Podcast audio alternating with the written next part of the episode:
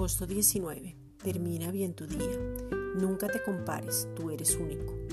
La comparación es examinar dos o más cosas para establecer diferencias o semejanzas.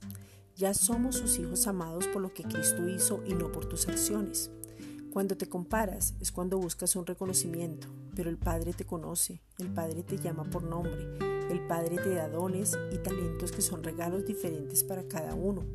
La autoestima es negarse a uno mismo, Filipenses 3:9, y ser hallado en Él, no teniendo mi propia justicia que es por la ley, sino la que es por la fe de Cristo, la justicia que es de Dios por la fe. La comparación trae orgullo, soberbia, inseguridad y temor. Cuando tu identidad está clara, nunca va a existir la comparación porque no eres tú. Somos un cuerpo donde Cristo es la cabeza y todos somos el cuerpo. Nos necesitamos. Tenemos dones y talentos que no son para ti, son para el servicio del cuerpo. Nunca vas a hacer lo mismo de otra persona o de otra congregación. Es por eso que Dios da visiones diferentes para que todos seamos edificados y ya no hay comparación porque somos uno en Cristo. Tú eres único, eres su Hijo amado. Esta es una reflexión dada por la Iglesia Gracia y Justicia.